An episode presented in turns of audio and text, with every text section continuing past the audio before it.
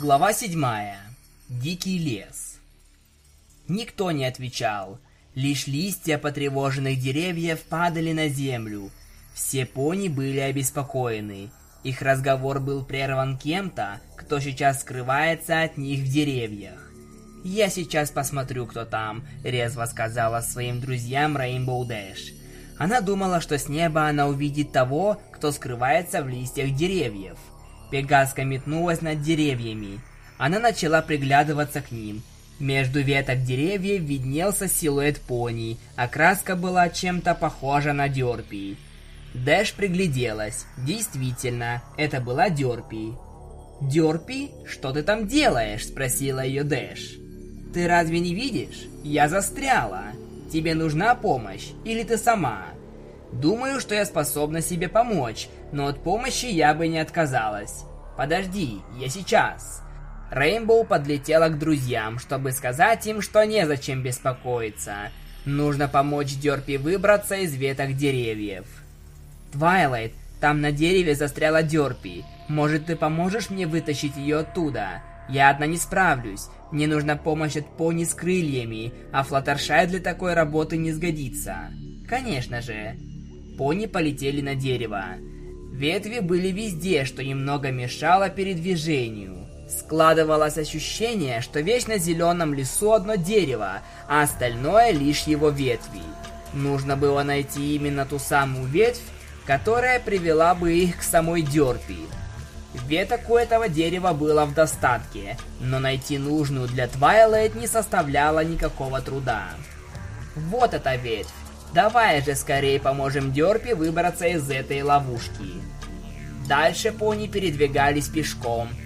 Ветки дерева больше не позволяли размахивать крыльями, и их можно было запутать, а впоследствии и сломать. Спустя 10 минут Рейнбоу и Твайлайт достигли своей цели. Перед ними стояла Дёрпи, опутанная растительностью. Дерево запутало ее крылья до такой степени, что выбраться из них самой было уже тяжело.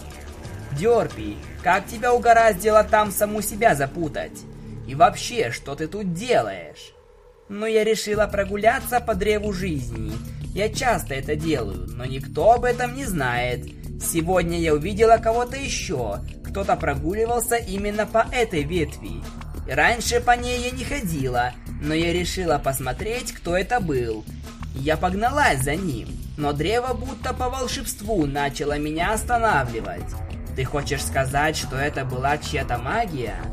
Да, но никакого свечения рога или чего-то подобного не было. Я лишь слышала неотчетливые голоса, и это показалось мне странным. Может, это была Зекора? Нет, Зекору я бы узнала, но там был кто-то другой. Странно, но кто, кроме Зекоры, мог здесь прогуливаться? Возможно, в Вечно Зеленом лесу живут и другие жители, кроме нее самой и остальных ужасных монстров. Ты можешь сказать, как выглядел этот некто? Нет, я не успела разглядеть его, но он явно был похож на Пегаса. Крылья были яркими. Не то, чтобы они были красивыми, они именно светились. Светились они ярко-фиолетовым светом. Складывалось ощущение, что крылья прозрачные, а светятся лишь их очертания. «Я еще никогда не видела пони с такими крыльями», — сказала Рейнбоу. В Клаудсдейле никогда не было пони с такими крыльями, о которых сейчас твердит Дерби. Возможно, она ошиблась, и такой пони и вправду не существует. Но также возможно, что она не врет, и пони с прекрасными прозрачными крыльями действительно существует, но скрывается от остального мира. Дерпи наконец освободили, но это стоило им потраченного времени. Надо было быстро возвращаться к друзьям, пока они не запаниковали и не разбежались кто куда. Надо было быстро возвращаться к друзьям, пока они не запаниковали и не разбежались кто куда. Все, Рейнбоу, уходим отсюда. Нам нужно возвращаться к друзьям, чтобы они не беспокоились о нас. Действительно, нужно возвращаться. Мы и так потеряли много времени, пока вытаскивали Дёрпи отсюда. Времени на обратный путь ушло меньше, так как Твайлайт и Рейнбоу уже знали дорогу, и вернуться по этому пути назад не составило никакого труда. В вечно зеленом лесу было тихо, на улице было тепло, так как ветра не было. Твайлайт, ты это видишь? Что именно? Вон ту кучу. Она надвигается на наших друзей. Да, я ее вижу. С ней что-то не так? Да, эта тучка движется по странной траектории, как будто ею кто-то управляет. Думаю, нам стоит прибавить скорость и поскорее вернуться назад, чтобы исследовать ее. Быстрее! Туча двигалась в сторону друзей. Она несла с собой очень сильный ветер. Странным оставалось лишь то, что ветер не обгонял эту тучу, а лишь следовал за нею. Сансет, расскажи нам, как ты жила в мире двухногих.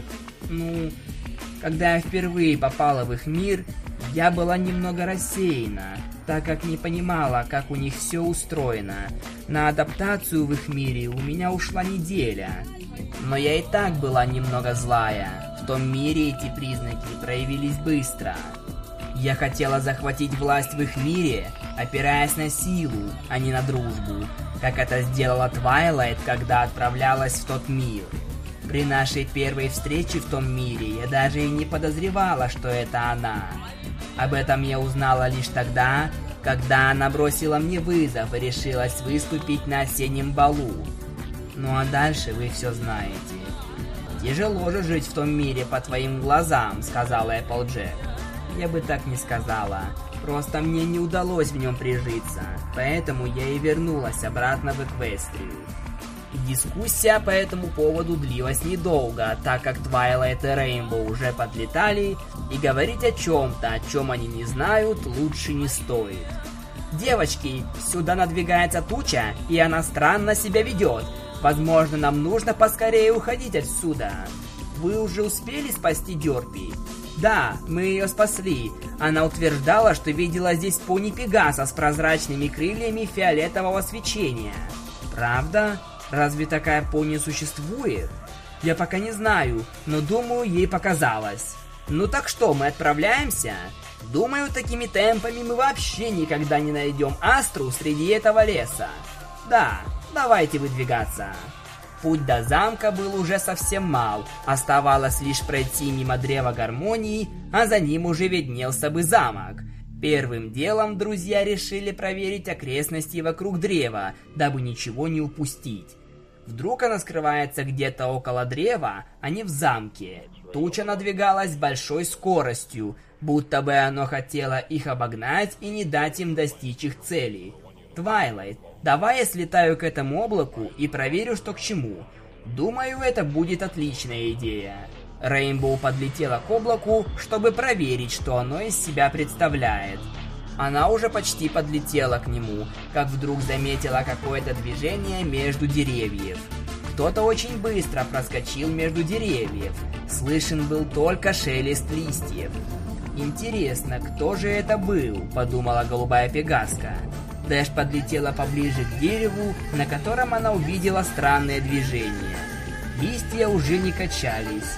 Показалось, подумала она, но неподалеку снова кто-то пробежал по ветвям.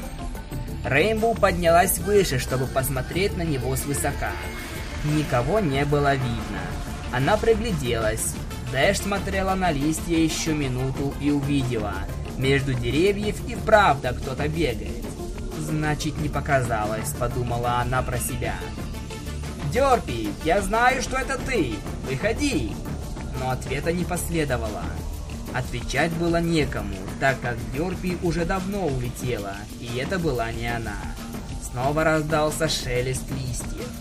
«Дерпи, не шути со мной!» Снова никто не ответил. Дэши решила подлететь к деревьям поближе, чтобы увидеть этого незнакомца или незнакомку поближе. Подлетев поближе и приземлившись на одну из толстых ветвей, она начала слушать. Вокруг стояла тишина. Было лишь слышно, как Твайлет и остальные разговаривают. «Дерпи, если это была ты, то знай, я улетаю!» Рейнбоу Дэш начала взлетать и вновь услышала потрескивание сучьев и шелест деревьев. Но все это уже было за ее спиной.